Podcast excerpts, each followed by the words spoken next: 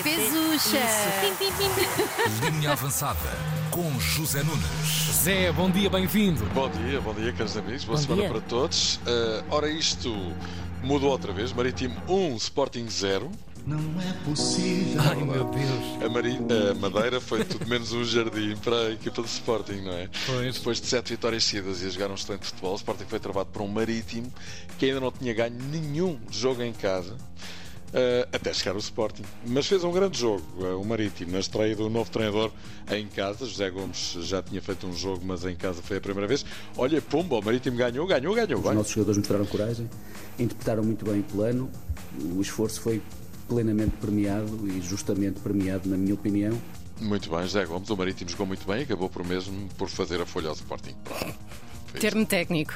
Exatamente. Na segunda folha. parte, penso que entramos muito, muito diferente Na da primeira parte, acaba por haver o penalti e depois aí torna tudo mais complicado, porque o Marítimo, obviamente, hum, a defender o resultado e nós aí tivemos, uma, tivemos algumas situações. hum, Pois, algumas situações. Sim, algumas situações. E tem razão, e já lá vamos. Ruben Amorim abatido, claro, depois de também o Sporting ter sido abatido por um excelente e surpreendente Marítimo, mas.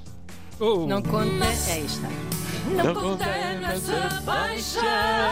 Mas o Sporting tem razões de queixa. A grande voz que a nossa Sim, sim, Joana sim, sim. Já reparaste por que ela. cada mulher que passa pela- pelas manhãs da linha avançada tem uma voz espetacular. Claro. São um todas, não coro. falha- E não a Ana Marco? uma. Um coiro. Ana Marco, Ana Marco é uma cantora profissional. Obrigada, Joana. Bom, mas o Sporting tem razões de queixa da arbitragem. Há pelo menos um penalti a seu favor que não foi assinalado pelo árbitro. E com esta derrota, em vésperas de uma deslocação complicada à luz, o Sporting dá um enorme passo atrás na sua candidatura, que já não era grande coisa. Hum, pronto, e as coisas eh, determinaram que eh, a candidatura, eh, neste momento, não sendo grande coisa antes, agora já não é coisa nenhuma. 12 pontos para o Benfica, 6 para o Braga e 5 para o Porto. Eram 4 antes desta jornada e o Porto, mesmo dando barraca no Estádio Nacional, ainda consegue aumentar a vantagem sobre o Sporting, que assim, em vez de 4 pontos de avanço, carrega nas tintas e passa a 5. Sporting que está também a 6 pontos do Braga e já o disse, 12, 12 de distância do Benfica, convém com quem vai jogar no domingo, não é? O Porto escorregou, escorregou, No chão. no joelho ficou um dói, dói, no nariz um Não tem, não tem. arranhão. Isto é para quem teve infância. Ah, Sim, exatamente. sim. Nós não tivemos. Já se sabia que este jogo não ia ser fácil para o Porto. Talvez eh, não se esperasse era um Porto tão desinspirado. Na primeira parte não deu uma para a caixa. Não me recordo de um momento em que o gol tenha estado para acontecer. Mesmo no final da primeira parte, o Casa Pia fica reduzido a 10. Expulsão de Lucas Soares com duplo amarelo. E na segunda parte, eh, claro que em superioridade numérica, o Porto abafou. Aí sim, teve algumas oportunidades claras para marcar. Mas ela, a bola, não quis entrar.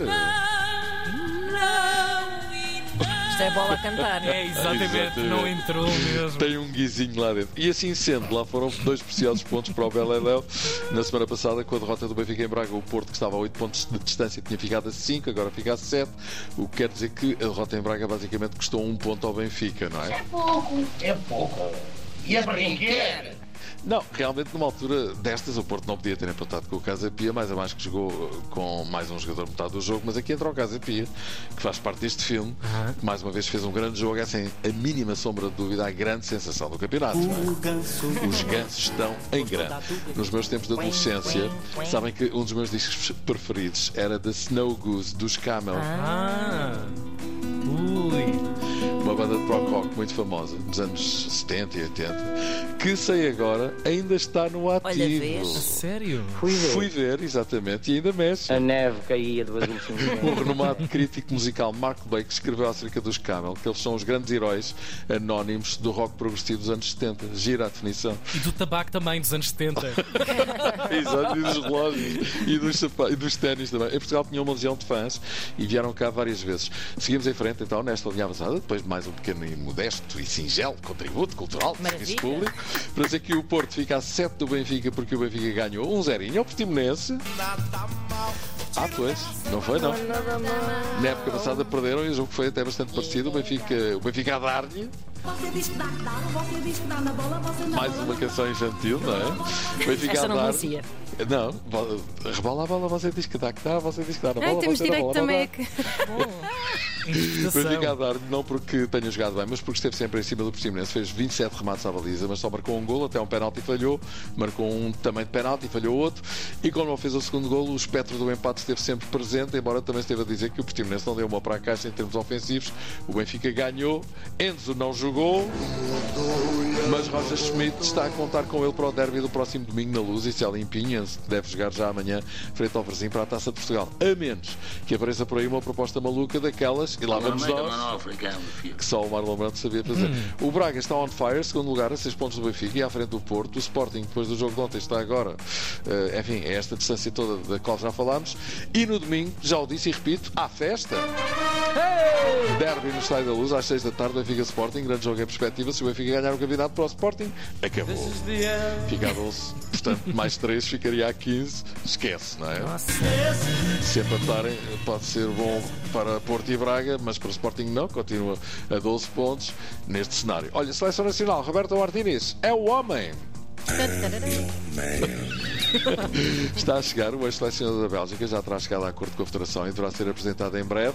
Muitos dizem que desperdiçou uma grande geração de jogadores na seleção belga. Eu Pois. acho que não é bem assim. Com ele, a Bélgica foi terceira classificada no Mundial da Rússia em 2018. Foi eliminada nas meias finais pela França, que foi campeã do mundo, chegou aos quartos de final no europeu seguinte. Aliás, eliminou Portugal nos oitavos, sendo nos quartos eliminada pela Itália, que se sagraria campeã da Europa. Neste último Mundial, não. A Bélgica esteve realmente muito mal, não passou da fase de grupos. É claro que se poderá dizer, então, mas mandam embora o Fernando Santos, que chegou aos quartos de final, e vão buscar o Roberto Martínez, não passou da fase de grupos, não é? Exatamente. Mas, ok, a pergunta é legítima. Também é verdade que a avaliação dos treinadores não é assim tão simples e linear.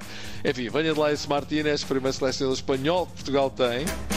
Espanhol por espanhol, olha, eu Vamos preferi o ver. Luís Henrique, mas Pois, olha, claro. deixa ouvir e logo se vê, não é?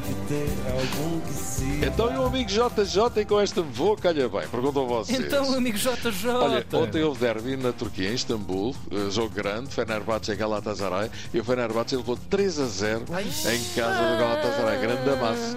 O Galatasaray foi para o jogo com primeiro com um ponto de avanço, saiu de lá com 3 a 0 e 4 pontos de avanço. Agora passei daqui é que eu quero. A coisa não está fácil, mister. Está Olha, quase em vamos embora. Vamos lá. Até Pronto, ficou, ficou aqui a- o batismo de fogo da nossa Verdade. Joana Foi, foi. Gama Temos em cantora. matéria futebolística. Fiquei a saber tudo, 232. Não é? Um beijinho, até amanhã. Abracinho, Zé. Até amanhã. Linha avançada. Na Tina 3.